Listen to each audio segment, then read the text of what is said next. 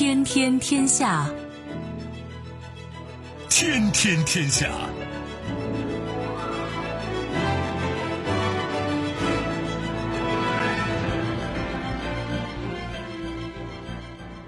历史穿行者，新闻摆渡人。听众朋友，大家好，您正在关注收听的是《天天天下》节目，我是夏萌，和我一起陪伴各位的还有本节目评论员重阳。世界纷繁复杂，新闻随时发生。今天的节目您将听到：实话实说，俄罗斯外长拉夫罗夫称，美国应放弃诋毁攻击他国，承认中国是大国。赢得大选。结果不如预期，新加坡总理李显龙表示虚心接受人民委托。我行我素，土耳其称圣索菲亚大教堂将作为清真寺重新开放。市长自杀，韩国警方称首尔市长无他杀嫌疑，遗体将不进行尸检。始料不及，二零二一年我国独居成年人接近一亿。稍后我们会一一道来。收听我们的节目，您可以使用传统的收音机，也可以使用手机。欢迎使用计时客户端，也可以选择蜻蜓 FM、喜马拉雅 FM、今日头条或者是企鹅 FM，搜索“天天天下”就可以收听我们的节目以及其他相关内容。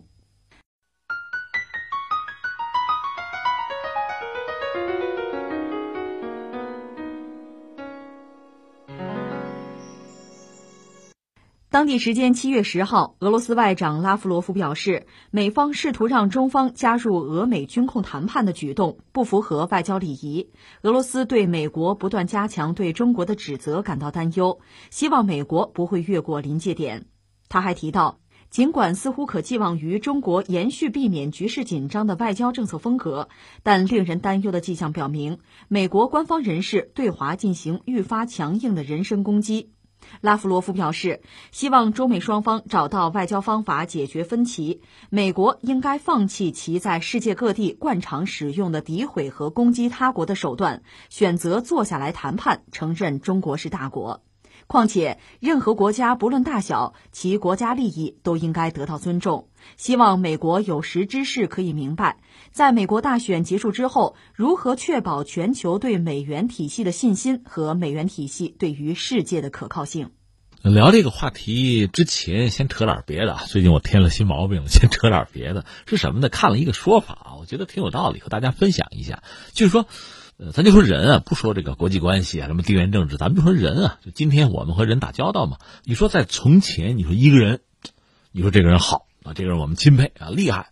那为什么呢？有才华呀，能力强啊，出成果呀，有成就啊，对，我们就佩服他。但是在今天这个时代啊，你说一个人最可贵的品质是什么？我们很推崇他是什么？有人提了个词儿，靠谱。靠谱这个词儿呢，好几年了，一直在流行。其实你看，今天我们这个时代，我们社会上，包括网络上，这个流行的词儿啊，一茬一茬的换了无数遍了。我记得多年前还有个词叫什么“给力”的哈，早就没人用了。但是“靠谱”这个词好像大家还用。什么叫靠谱呢？就答应别人的事儿，你认真去办，你办不成，能力不够，没事儿，你给人家回个话，你跟人家说一声，这个事儿画个句号，有个结果，你让我知道一下。你别像那个相声里讲扔靴子，扔了一只，那只你不扔，我一夜睡不成觉哈。靠谱不是特别高的要求，不需要你特别有能力，你不需要是超人，我对你要求没那么高啊。但是靠谱，在今天确实是很可贵的一个品质。那你说为什么呀？那原来你说人有能力，能力强，难道不重要，不更重要吗？现在这个时代啊，变化太大，各种各样的不确定因素太多。未来是充满了不确定，充满变化。你就说这次新冠疫情，你知道它什么时候忽然出现？你知道它什么时候真正能停下来？你知道我们什么时候中招？这个危险啊，这种不确定有时候无时不在。所以越是在这个时代，你说我能力不强，没事找别人帮忙，请教别人，网上搜一搜，可以弥补自己能力的缺憾。但是，靠不靠谱？这个。你找别人是帮不了忙的，这是你自己基本的品质，这是在就社会协作之中啊最重要的一个前提。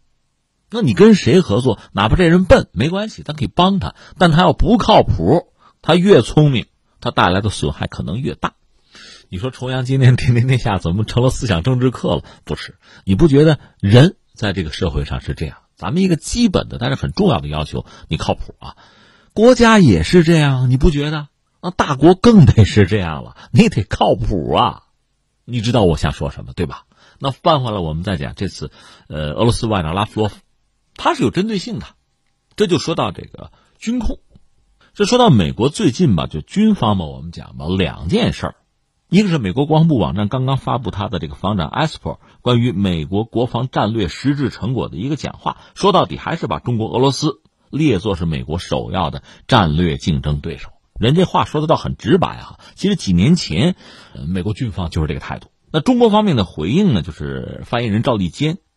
他就说，美国官方官员这种谈话呀，提到的这个美国二零一八国防战略报告啊，充满冷战思维和零和博弈过时的观念，渲染大国战略竞争与时代潮流格格不入，犯了根本性的错误。这话也不客气，很直接啊。这双方是一个回合啊，你来我往。还是这位赵立坚先生答记者问的时候，记者问了这么个问题。说美国的国务院的发言人不是国防部了，国务院了。说欢迎中国有关同意参加军控谈判的表态，将邀请中方参与下阶段三边谈判问题，请中方评论。赵立坚就说呢，中方反对所谓三边军控谈判的立场是十分明确的，美方也完全清楚，但是还是纠缠不清，不惜歪曲中方立场。然后我们奉劝美方尽快积极回应俄方关于新削减战略武器条约延期的呼吁，在此基础上进一步削减庞大的核武库，为其他核武器国家参加核裁军谈判创造条件。你说听晕了啊？听晕了，这个你得结合刚才我们新闻里讲这个俄罗斯外长拉夫罗夫他那个表述，可能才能搞清楚啊。我给你讲一下啊。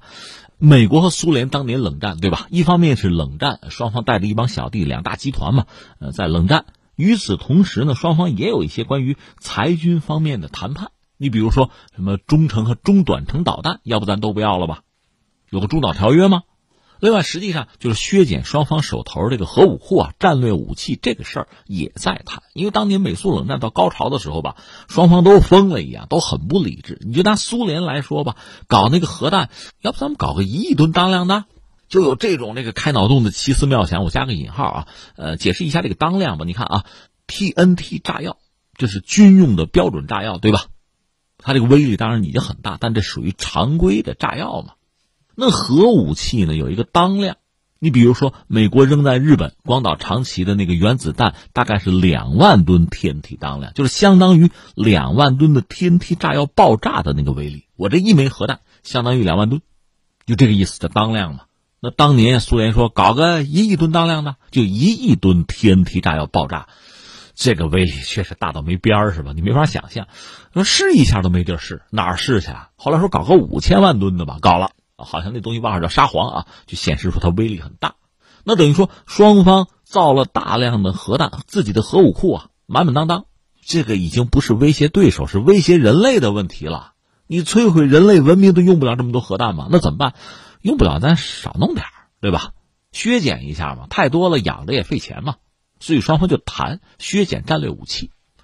那我们知道，苏联后来解体了。俄罗斯一个是继承了苏联基本上那所有的核武，另一方面就继承了苏联当年大国地位。比如说，在这个联合国五常里，原来那个苏没了，换成俄了，对吧？那么美苏如果谈这个战略武器要削减的话，现在成了美俄谈了。那俄罗斯确实有资格、有条件和美国谈，因为它继承的苏联的核弹头多嘛。但这个核弹头的数量吧，各种说法。但总而言之，美苏或者现在美俄是全球最多的。那全球有核国家，大家公认有核的啊，就是联合国五常，这是有权利拥核的。就除了美俄以外，还有英国、法国，还有中国。另外还有一些国家，比如说我们知道它有核武啊，印度、巴基斯坦，甚至以色列，甚至还有朝鲜。但是大家认为他们算黑户。就除了联合国五常以外，你们不应该有核武器，但是它有了。由于各种原因吧，有了，但是那你们有了，我们也不能承认你们的核大国地位，大约是这个意思吧。所以你看，这些国家拥有核武器有这样那样的目的吧，放在一边不论啊。联合国五常大概也得分两个层次，最基本是两个层次，就是美俄是一个层次，核弹多吗？你像英国、法国，包括中国，这个核弹头数量总的来说不足以和美俄相提并论，少嘛。尤其是中国，在五常里，我们拥有核武器是在一九六四年爆炸第一颗核弹嘛，而且我们当天就宣布，我们就是为了自卫，我们不会首先使用核武器自卫嘛，迫不得已嘛，核反击的时候才用。我们也不会对无核国家使用核武器，我们不会搞核讹诈那套东西嘛，这是我们。你说这是个姿态吗？一方面它确实是个姿态，另一方面也是实事求是。因为你搞一个庞大的核武库，你要花钱的，我们也不想花那么多钱。我们要的是有，要的是自身的安全，但我们不想和任何人搞核竞赛。当年嘛，六四年嘛，那是美苏搞核竞赛的时候。但是你说作为一个大国，你又不能没有这个东西，这是我们的立场。到现在基本上我们也没有见到这个立场有变化啊。行，放在这儿。那下面我们说呢，美俄之间是签了削减战略武器的条约的，但是任何一个条约，你知道它有一个有效期。你比如说开放天空那个条约到期了，咱们还续不续？美国说我不续了，我退出。这美国一向退群嘛。那现在涉及到这个新削减战略武器条约，这不是到期？到期能不能延期啊？俄罗斯就说咱延期吧，咱谈一下这事儿啊。美国说不不要谈，把中国拉进来吧。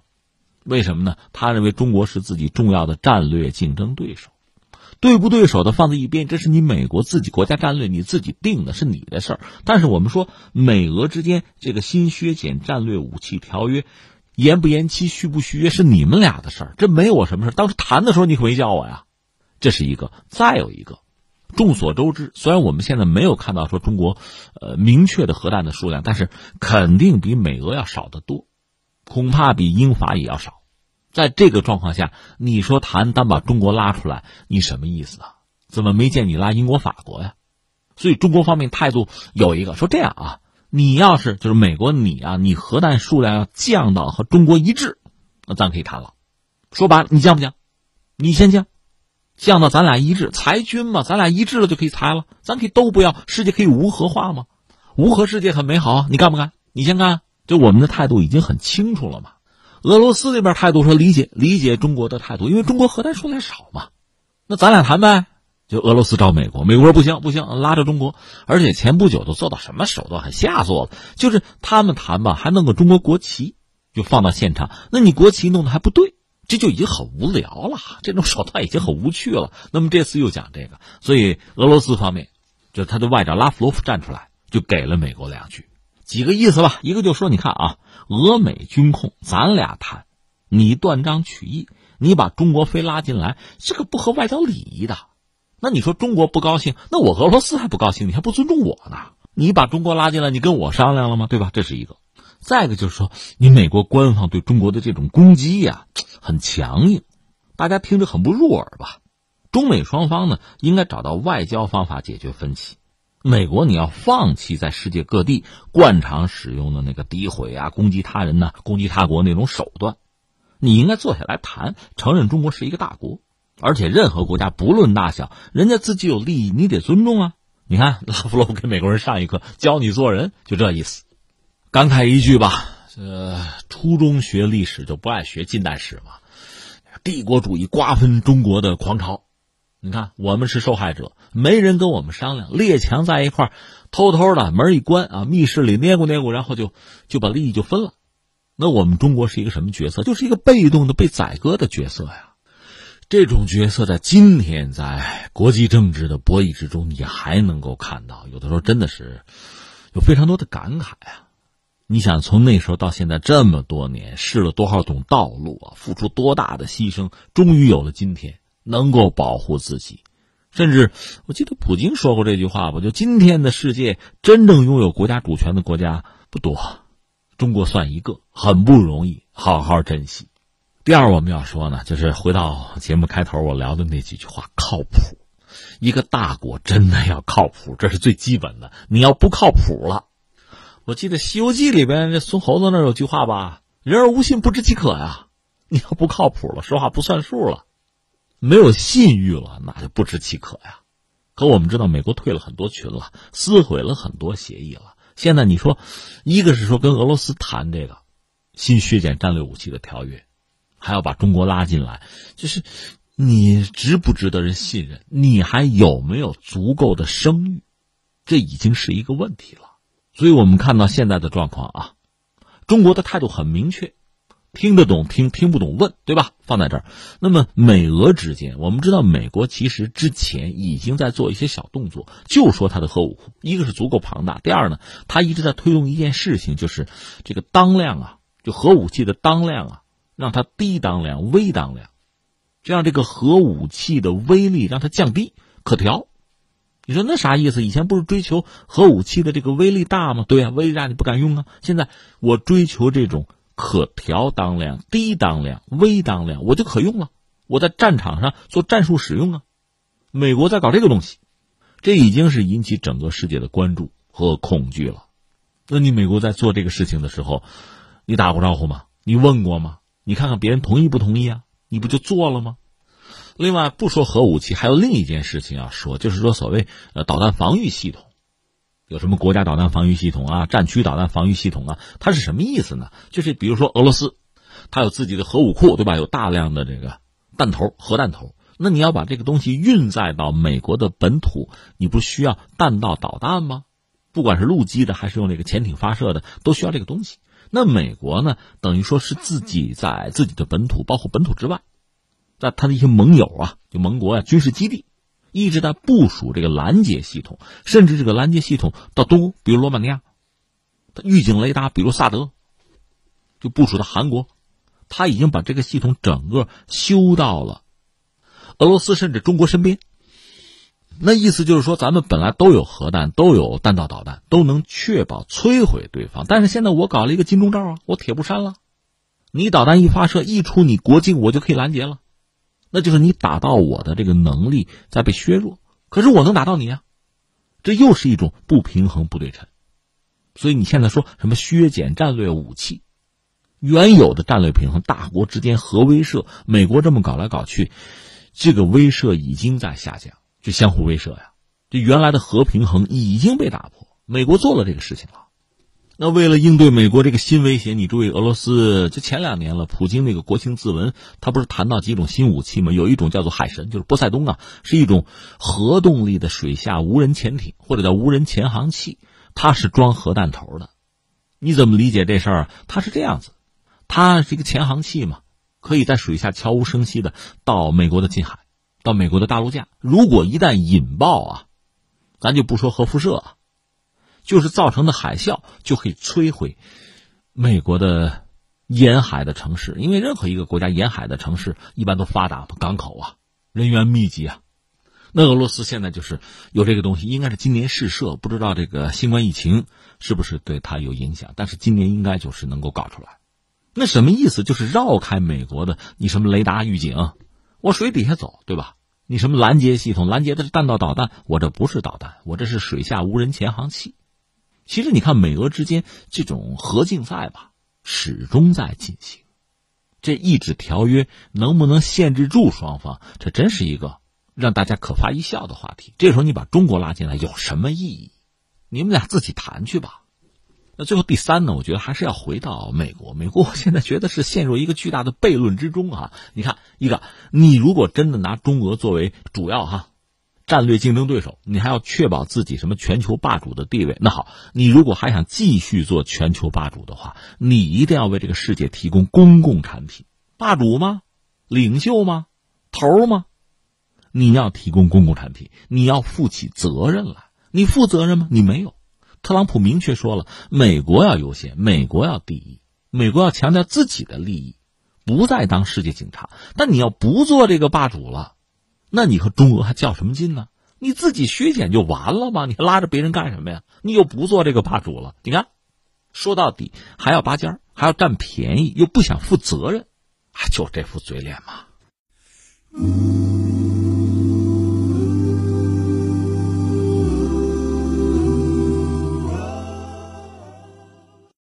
天天天下来关注新加坡。新加坡总理人民行动党秘书长李显龙在大选结果公布之后表示，大选结果不如预期，但是依旧展示了新加坡人民对执政党的信心和信任。李显龙在参加选后新闻发布会时，对选民的支持表示感谢，但是他直言大选结果不如预期理想。他也表示，大选结果依旧显示人民行动党能够获得新加坡人民的广泛支持，人民对行动党有信心。他将虚心接受人民委托，实现承诺，带领新加坡走出新冠肺炎危机。李显龙承认，选举结果也显示了一些新加坡人正深受新冠肺炎疫情冲击，对未来感到不安。年轻选民希望看到国会中有更多反对声音。他呼吁没有投票支持行动党的选民也继续与政府合作，共同应对眼前的危机。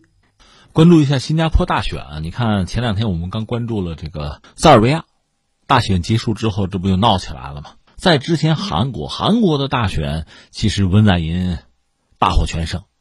愿意说的话，就是俄罗斯这个呃宪法的修正案的公投，这也算一次投票吧。这这几场等于说都是在疫情期间，所以确实有引人关注。一个是本身嘛，选举啊，结果这个大家要关注；再一个就是疫情啊，不会发生太大的麻烦吧？就是呃，选民啊、公众啊、安全，这个也是个大事。啊，新加坡这个大选其实没悬念，实话实说没悬念，还是就李显龙他从二零零四年做总理一直做到现在嘛，没悬念。当然，在前几天我们关注有什么变化，就他一个弟弟嘛加入了反对党的阵营，但是人家也没有参选，所以总的来说，一个是就李家吧，李光耀去世之后，他这个家族内部就是这位哥哥李显龙和他的弟弟妹妹之间有一些问题或者叫矛盾吧，最终折射到国内政治上。但总的来说，无论是他本身作为总理这个位置，还是他所在的人民行动党，这位置都是很稳牢的。看了一下投票结果吧，人民行动党拿到了啊绝对多数吧，他现在议会是九十三个席位，人民行动党拿了八十三个，剩下十个呢是反对党，就是这个叫工人党拿到了。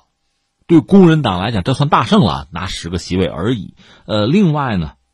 普选支持率这次是百分之六十一，这其实跌了。二零一五年曾经到过百分之七十，之前还有过更高。因为新加坡是一九六五年建国之后，基本上就是这个人民行动党作为执政党，一直下来，还有更高的时候。现在这个百分之六十一，应该说支持率是比较低的时候了。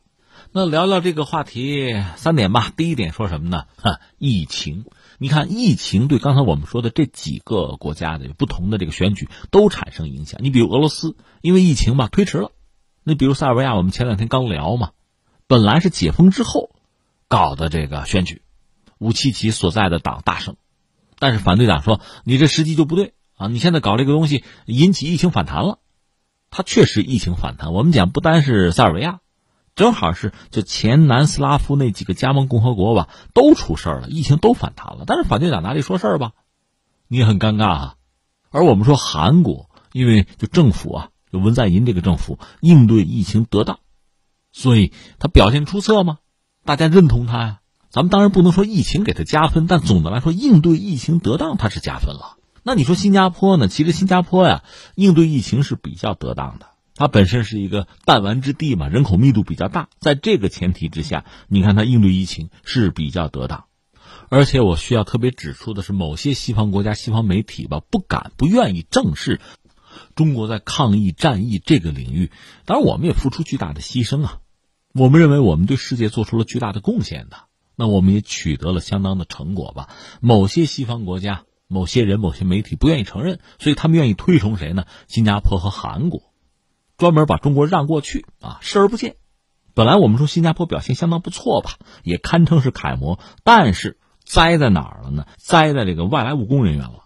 说起来真的让人很感慨。像新加坡国家人少，外来务工人员自然就多。它主要是东南亚了，周边的嘛。他这个外来务工人员不是新加坡人嘛？他们这个集中居住的宿舍。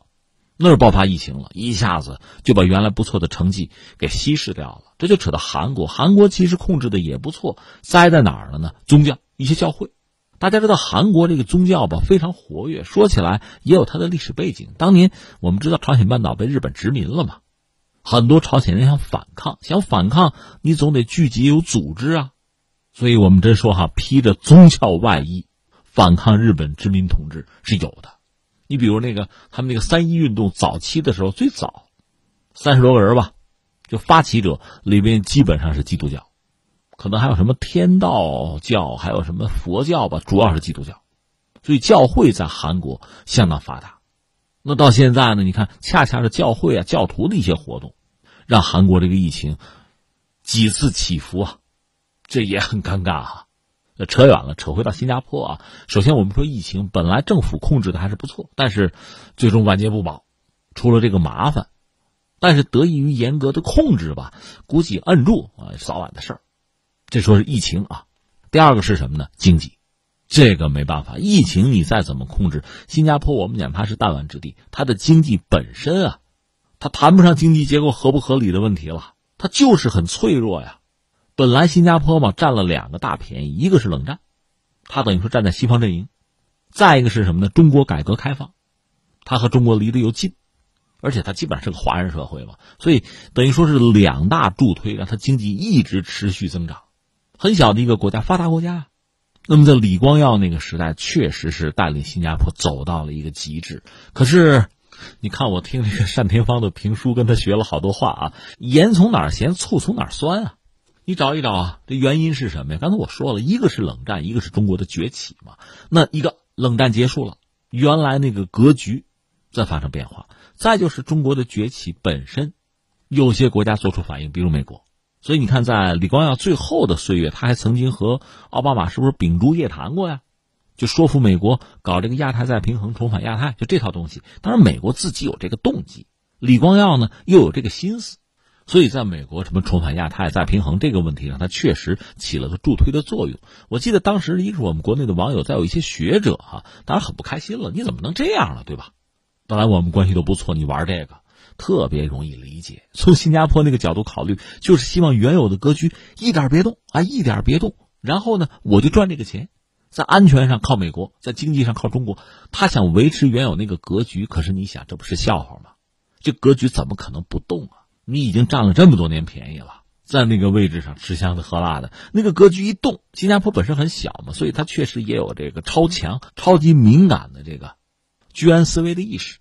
所以我理解李光耀其实看到这种变化了，他是不想变，所以这个好理解啊。关键是变化是必然的，你应该考虑的是在这个大局变化之下怎么调整自己，而不是想以小博大控制局面，你控制不住的。这是李光耀。那李显龙呢？你看他比李光耀其实态度就有变化，有进化。我记得前段时间他写了一篇万字长文吧，说白了，他说我也好，就新加坡呀，也代表这个东南亚国家，不愿意在中美之间站队。其实就提醒美国，你不要逼着我在中美之间站队，我们过得好好的，你愿意闹你闹，对吧？但是我们知道，就是这几年中美贸易战，对很多国家会形成影响。我们讲在欧洲，像德国，德国就躺枪啊，他本来。出口高附加值的工业产品，那贸易战嘛赶上了。另外，美国动不动也挥动这个关税大棒啊，老拿汽车跟他说事儿啊，这非常腻歪，经济增长率也掉下来。那亚洲新加坡就更加的明显，这是因为贸易战啊，它本身那么一个弹丸之地，它当然靠外贸了。外贸出问题就是大问题啊。如果说啊，贸易战在中美之间，你想办法还能平衡啊，争取左右逢源啊，那疫情，新冠疫情这个。没人跟你讲理了，所以这个冲击对世界冲击都很大呀。新加坡怎么可能例外？怎么可能幸免？反而它小，它首当其冲啊。所以新加坡的经济，这个一季度、二季度都好不了，大概二季度说是要负啊，跌啊，跌百分之八呀。所以这个让新加坡人感到很焦虑。那这种焦虑是不是也体现在这次这个选举选情上？一个是什么呢？参与的人前所未有的多，就大家关心自己的国家、自己的命运啊。再就是。作为执政党吧，就李显龙他们这个党，其实我们说没有悬念，肯定还是他。但是所谓反对派，反对的声音、不同的声音、多元的声音比之前多了，那就是希望他改变嘛。这我们说了疫情，说了经济，第三个关键词其实得说个未来。一个是李显龙本身他其实身体不好，我们以前讲过，他身患癌症的，而且他六十八了，他好像说过这个话，说我到七十我退休啊，说过这个话，确实也差不多了。他从二零零四年就做这个总理嘛，一般认为呢，他的副手就是现在一个叫做王瑞杰的副总理，同时也是这个财长啊，有可能接班。那如果是真的话，那王就会成为新加坡的算这个第四代领导核心吧。当然，我们知道这个接班啊很难，越往后走，新加坡的路越难走。因为之前冷战的时候我们讲了嘛，那个格局很稳定，新加坡就可以找到自己生存发展之道。中国又崛起，离他又近，他也可以趁势而为，大赚其钱啊。但是现在大的格局变了，中国还是致力于和平发展，但是美国总在这逼着自己一帮盟友啊，或者一些相关国家站队。你说你怎么站？从新加坡一直以来，它是所谓这个安全上靠美国，经济上靠中国，一直是这样。他当然想维护、想稳定既有的这个格局不变，肯定是这个，这特别好理解。关键是，你稳得住稳不住，那实际上要看你怎么对付美国人了。再有一个，不说这个地缘政治格局啊，这个国家间的博弈，还有个疫情，疫情确实带来一些新的变化，全球产业链、供应链也因为疫情呢会有变化。我们知道，最早啊。就我们刚刚走出这个疫情阴霾的时候，和新加坡就签约搞绿色通道嘛，就是要保全球的产业链，保这个供应链。新加坡态度也非常配合，这道理很简单，它很小，它比我们还需要这个。但是我们知道，疫情之后后疫情时代会不会出现之前很多学者猜测的那样，全球的这个布局啊，是不是到了某个节点会停下来？那么这种区域化的布局，就全球产业链啊。供应链啊，会逐渐的啊，向区域化过渡。那你比如亚太，中国是个很关键的核心，是个节点。那围绕着中国重新打造产业链，这种可能性是不是变得很大？那欧洲，比如美洲啊，都会有自己的作为。新加坡怎么办？就是刚才我说的大格局肯定要变，不管是从这个国际政治的角度，还是后疫情时代的催生哈，这个变化是必然的。你怎么选择？你怎么定位？这是摆在执政者面前非常关键的问题。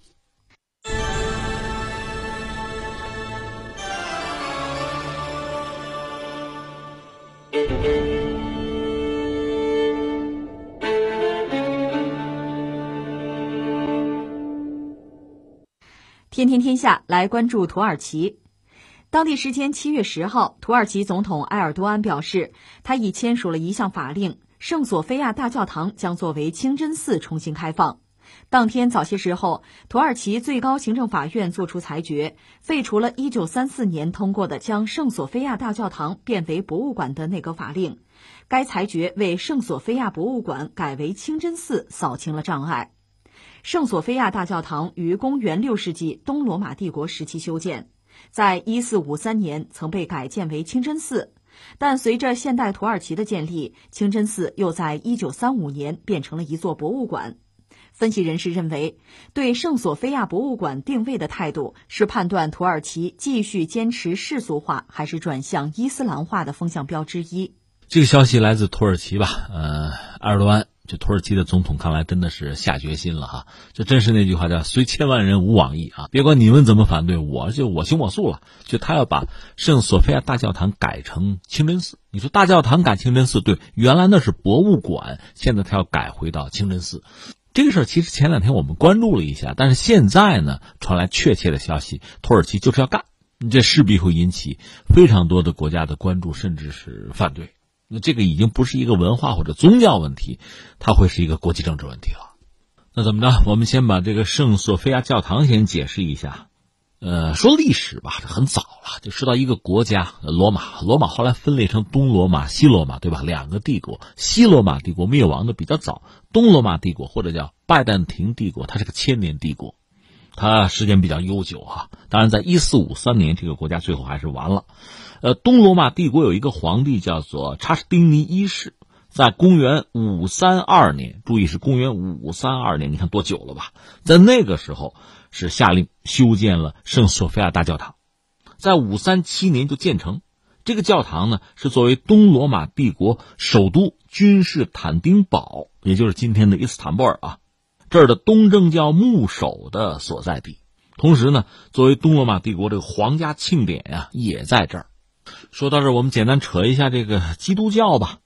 基督教现在主要讲三大教派嘛，一个就是罗马天主教，有一个世界上最小的国家叫梵蒂冈，这我们都知道嘛。教宗就教皇就在那儿，那是呃罗马天主教最高领袖，这也是这个基督教里面最大的一派吧。另外就是东正教，东正教呢就诞生在我们说这个东罗马帝国或者叫拜占庭帝国，主要在哪儿呢？它的信众在。中东欧、俄罗斯。这个教派的教众也得有三亿啊，在全球啊，所以这是一支不可忽视的力量。另外还有新教，这就有很多大小独立的教会，就不多说了啊。顺便说一句，当年在中国不是有所谓啊传教士跑到中国传教吗？传的什么教啊？那可没准啊。刚才我们讲基督教本身这分这么多门类呢，所以作为传教士在中国传教，他也有竞争，那是当年一段旧事，我们也不多说了啊。那翻回来我们就说。在当年的君士坦丁堡这个圣索菲亚大教堂，这非常著名，对吧？其实，在当年，就是呃，天主教曾经组织过东征，对吧？就曾经洗劫君士坦丁堡，就把那个圣索菲亚大教堂嘛，它不是东正教嘛，教堂啊，就把它作为天主教的大教堂使用。当年就有这么一出。后来呢，到一四五三年，奥斯曼土耳其帝国最终是彻底灭掉了已经衰败不堪的。东罗马帝国是攻陷君士坦丁堡吧？那这个教堂就被奥斯曼的苏丹穆罕默德二世就被他改建成清真寺。然后我们说，但是啊，但是到第一次大战结束，土耳其就奥斯曼土耳其啊，就彻底崩盘了，崩溃了。那在这一片废墟啊、残骸之上，现代土耳其建立起来。现代土耳其国父就是凯末尔啊，他是建立土耳其共和国。这就是今天土耳其这块版图啊，和原来奥斯曼土耳其可就不一样了。而且凯末尔是认为土耳其必须现代化，要世俗化，他大力推行世俗化的改革。那那个圣索菲亚大教堂当时不是清真寺吗？这么着改了吧，也别闹清真寺，也别闹什么大教堂，咱把它搞成博物馆吧。所以这个地方逐渐还成为土耳其最负盛名的旅游景点了。你说，哎，那就是说东罗马帝国、拜占庭帝国被灭国了，对吧？君士坦丁堡改名叫伊斯坦布尔了，那东正教还在吗？哎，东正教还在。本来这个东正教整个它最核心就是在君士坦丁堡啊。君士坦丁堡被占领了，那你说他们怎么在？有，因为奥斯曼土耳其它是个帝国，它遵从伊斯兰教法，所以它是允许所谓异教徒存在。就合法居住，而且受到保护。当然说，呃，有要求，一个是你得交税，有些税呢就是穆斯林不用交，你得交。再就是你可以进行宗教活动，但是你那个场所的高度不能超过对应的清真寺。所以这样呢，君士坦丁堡被攻陷之后，东正教的这个牧首依然是存在的，它依然是存在在伊斯坦布尔，当然不可能在那个圣索菲亚大教堂了，在哪儿呢？在圣乔治大教堂。包括这个君士坦丁堡叫普世牧首的圣座，它是在一个原来一个小修道院吧，在奥斯曼土耳其统治之下，也咬着牙生存了三百年吧，一直到刚才我们说的土耳其世俗化，就成为共和国吧，受到的限制就逐渐变少了。当然，我们说这个时候那圣索菲亚大教堂它可是博物馆，而这位牧首呢，东正教的这个精神中心就在这个圣乔治座堂，它和圣索菲亚教堂之间开车车程可能得十分钟。而且很小的一个地方，但是呢，整个东正教的精神中心还是在这儿。我这么说，比如说俄罗斯，俄罗斯肯定它的东正教会是这个自治教会里规模最大的，因为俄罗斯人多嘛。他的领袖叫罗斯正教会牧首，其实是东正教会里最有实力、就实权最大的人物吧。但是他见到伊斯坦布尔这个东正教的最高领袖，现在这位叫做巴尔多鲁茂啊。见他，那也得尊奉人家是东正教的最高领袖的。我们把这个关系大概讲清楚了。现在人家土耳其就埃尔多安下决心，之前呢，他自己就表过态。另外有一些宗教团体有要求吧，通过这个土耳其国内的法律途径就有要求，说能不能改回去还做清真寺啊？埃尔多安其实在之前在不同场合就表达过这个意思，这次等于说是官方明确，那我们就改了。但这个事儿呢，从土耳其这个角度讲，埃尔多安再三说这是我们内政，你们别人谁也管不着。但是呢，全世界有很多人对这个事儿极其关注啊。你看，往大的圈子里说，就是所谓基督教世界对这事儿都非常敏感。挨个说，一个是什么呢？刚才我们讲东正教，它算基督教世界里面一个分支吧。我们说教众得有将近三亿人呐，主要是中东欧，包括俄罗斯嘛。东正教大家公认的最高的神职人员，就是刚才我们说君士坦丁堡那位大主教巴尔多罗茂一世。他就警告说什么呢？说如果你们把这个圣索菲亚这个教堂啊改成清真寺啊，那么是全世界数以百万计的，他指的是基督徒群众了，会群起反对你们的宗教啊。我们希望智慧和理性最终占上风，这是他的表态。然后就得扯到俄罗斯了，俄罗斯是最主要的东正教国家呀，他人多呀。他那个大牧首叫做基里尔，在土耳其下决心这次这个动作之前。就表达过关切，而且也警告说，对这个教堂的威胁就是对整个基督教文明的威胁啊，那也是对我们和对历史的威胁。如果改变这个历史建筑目前的中立地位，你看哪个教别说，咱就说博物馆，这叫中立地位。你非要改，将给俄罗斯人民带来深深的痛苦。那意思他是神职人员，那两国关系怎么说呀？他不能说这句话啊，但是他表达这个意思。这是俄罗斯方面。另外还有一个国家必须要说是谁啊？希腊。你看土耳其，大家说埃尔多安想恢复奥斯曼土耳其的荣光，人家希腊还想恢复当年罗马帝国的荣光呢。所以希腊反应其实是最为激烈的，直接就就批判土耳其，因为之前他们就不对付，就是你这个狂热的民族主义和宗教情绪，而且警告土耳其你不能轻举妄动，这你说了不算，联合国教科文组织批准才行啊，这人类遗产啊，你不能随便动手动脚啊，而且你要敢这么干一意孤行的话，那等于说就是两种宗教相关国家之间那就是巨大的情感鸿沟了。另外还有一些国家表态，谁呀？比如说美国，那蓬佩奥。也是劝那个土耳其别动啊，还有法国，法国也算基督教国家呀。就说作为宽容和多样性的象征，圣索菲亚大教堂就实际上还是把它看作博物馆吧，必须对所有人开放。那意思你搞成清真寺，那就等于说一些人就不能来了嘛？那不行啊，这是法国的态度。然后我们再看土耳其方面的话给的挺硬，逐一批驳，就说什么呢？你看啊。一九七二年，联合国教科文组织那个合约里面并没有说把这个圣索菲亚大教堂啊规定说什么用途啊不能做什么，没有这个规定啊啊，这是一个。再就讲，这是我们内政，这不是国际问题，然后就挨个怼，比如怼美国，你现在种族主义啊，你们现在对穆斯林有敌对情绪啊，你们有排外心理啊，你们对我们有什么资格指手画脚啊？这是说他，然后又对希腊，希腊是最后一个向我们说叫宗教少数群体权利的国家之一。你就说你希腊，你那首都有清真寺吗？你都没有，你跟我说什么呀？所以你看这个土耳其啊，这面对诸多国家的这个劝告或者指责吧，啊，态度非常鲜明，一一回怼啊。看来这个决心是非常坚定的。但是实话实说，他如果说真的是动手，把这个博物馆改回到清真寺，那可能真的是意味着，在全球范围内会产生比较大的影响。这就说到宗教啊，在今天这个时代啊。宗教依然在可能我们并没有察觉到的领域发挥着重要的作用。它和这个国际政治啊、地缘政治博弈啊联系很紧密。你比如说几年前吧，这个乌克兰，乌克兰它也是东正教啊，它和俄罗斯不是不睦吗？那么在东正教在教会这个问题上、归属问题上，人家也会做文章。我记得乌克兰教会就说了，我们跟俄罗斯一刀两断啊，就不再有什么关系啊，切割了啊。你看，从这个领域也是有相应的表示的。其实你看，在中东。因为宗教问题发生的这个争斗，包括某一种宗教内部不同派别之间的争斗，从来就没有停息过呀。你说现在已经够乱的了，而且这疫情如此之严重啊，大家难道不能集中精力先抗疫战役啊，复产复工啊？大家团结协作呀，先把疫情打退了不行吗？那你看土耳其为什么要这么做？恐怕和这几个因素有关吧。一个确实可能还真的和疫情和经济有关系，越是疫情肆虐。经济不振的这个时候，怎么样能够团结民心士气，减少内部纷争，一致对外？那显然，埃尔多安认为这是一个抓手啊。第二个呢，确实也是展现土耳其一个大国力量，敢于和这个世界上非常多的这个国家，包括大国博弈，和基督教世界博弈，这也是题中应有之意。我们讲，他曾经一度想加入欧盟，做了大量的努力，但是最终还是没能成功。到现在，他也没有完全放弃这个想法，但是也不再提了。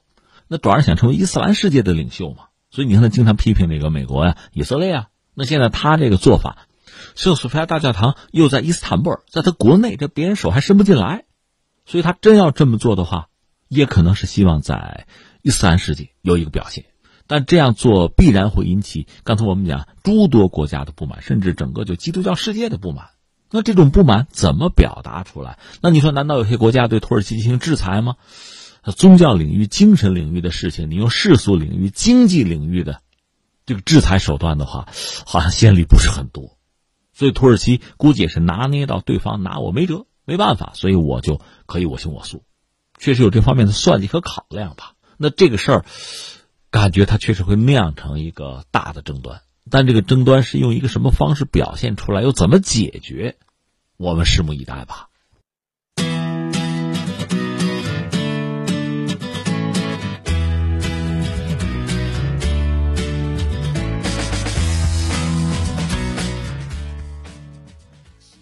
媒体援引警方消息称，首尔市长朴元淳没有他杀嫌疑，遗体将不进行尸检，交给遗属。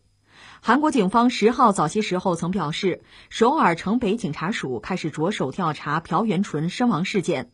警方没有发现朴元淳被他杀的痕迹，但为查明确切死因，将着手调查其生前通话内容和行踪。之后将调查遗属，并与遗属协商尸检问题。朴元淳当地时间九号上午十点四十四分许离开位于首尔市中路区嘉惠洞的市长官邸。警方九号下午接到其女儿报警电话后，开始搜寻。十号凌晨零点一分许，在北岳山肃静门附近发现朴元淳的遗体。这韩国首尔市长的消息吧，其实有几天了，很多朋友还挺关注。不知道大家关注的目的是什么？那可能确实是一个然而很意外的事件吧，就是首尔市长自杀。呃，现在警方最新的消息说了，说没有他杀嫌疑，遗体也不再进行尸检了。那这事儿就这样了嘛？那所以就可以说一说了，因为之前也许有这样那样的猜测，现在警方既然有这个态度，那还得以警方的这个态度为准，各种猜测总要有依据，对吧？现在等于说官方态度说人家是自杀，这个事儿本身其实很大，为什么呢？我们知道韩国它有政坛啊，这个政坛里边头号人物应该是他们的总统，就文在寅。有人说首尔市长相当于是二号人物，就首尔市长这个位置谁干？谁就得算是二号人物。那现在这位死去的叫朴元淳，他恰恰是这个二号人物，所以肯定是震动整个韩国的政坛吧。他你看六十四岁，而且他一直表现不错，在政坛上应该说叫如日中天啊，叫这个跨越巅峰，大概都可以吧。他本人是一个韩国著名的叫人权律师，而且是一个呃人权活动家。他在韩国很有名，一九九零年打赢韩国历史上第一起性骚扰的案件。你说啊，那对他被指控性骚扰这事儿有点太尴尬了，是吧？是他的一个秘书指控他，就是多年啊性骚扰，而且不止针对这个女秘书一个人，还有别人啊受害。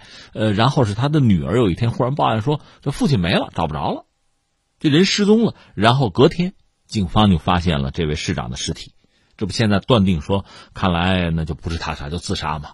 尸检也不用进行，就这样子了吧？大概就是这个意思。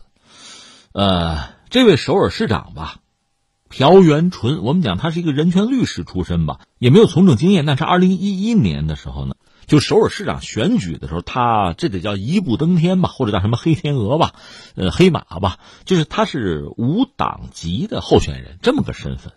你看，没有背景，没有靠山，也没有经验，他是以压倒性的优势就当选首尔市长。当然，人们认为说，你看韩国人吧，尤其首尔人吧，很讨厌传统的那个政治啊、政客啊那种操作呀，所以他是逮了这么一个机会脱颖而出。他成为市长之后，还是做了一些事情吧，呃，推动改革什么的，所以官声还相当不错。你看，他是二零一一年选上的这个首尔市长，二零一四年、二零一八年两次连任，他大概能做到二零二二年，他这个任期啊。甚至有人说，你看他要愿意选下一届韩国总统，他也算是一个热门的候选人。所以你看如日中天吧，那就非常意外。现在出了这个问题，就是他的秘书吧起诉他性骚扰，据说他还开过一个会吧，就是看看怎么应对，和其他的官员看啊要不要我辞职什么的，谈过这个事情，然后人就失踪了。呃，他的女儿报案，最后找到他的尸体。那这个事儿是真的是假的呢？反正人已经死，人已经死了。按照韩国的法律，也就不要再追究了，就不用起诉了。这事儿就这样了。那他本人到底你说性骚扰没有啊？据说他跟有人吐过槽，说自己这被冤枉了。另一方面，你说他得罪过人没有？那这几年韩国搞这个基础设施建设吧，就是城市的这改造啊、重建啊，这肯定是伤害过一些人，或者说一些人对他不满，有这个问题。但最后，这是一个桃色事件，因为这个事儿哈，这么死掉的话，确实让人觉得也有些意外。当然，你要说不意外吧，也行。为什么呢？就是所谓韩国，包括日本吧，有所谓叫什么耻感文化，就羞耻的耻啊，以死谢罪，这是很多人的一种选项，一个选择哈。呃，两方面说，一个是作为政治人物吧，他我们讲在韩国算二号人物吧，他确实有自己的压力，有自己的责任；一个是他有他的家庭。再就是在韩国，很多国家都是这样子吗？这政治人物，一旦在性上出了问题，那恐怕真的就，这三观尽毁啊，人设崩塌呀，那你政治生命也就结束了。其实，呃，东亚文化圈很在意这个，就是你个人的私德好不好，很在乎这个的。那他在这方面如果真的出了问题，至少接受调查吧。这事如果说不清楚的话，那他也谈不上政治前途。而且他毕竟是一个政治人物，他后面有相应的很多人脉啊、关系啊、政党啊，所以他出了事儿，牵扯到的人呀、背锅的人啊，包括团体组织啊，那大有人在。这个对他来讲，恐怕也是一种巨大的压力吧。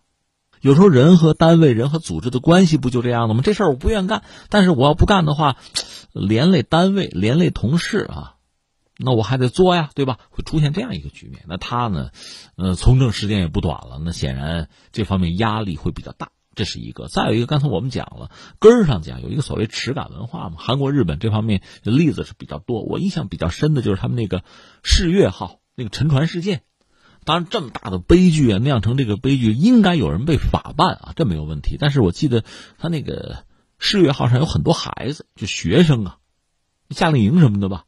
结果所在学校的那个校长受不了了，自责呀，懊悔啊，最后上吊自杀了。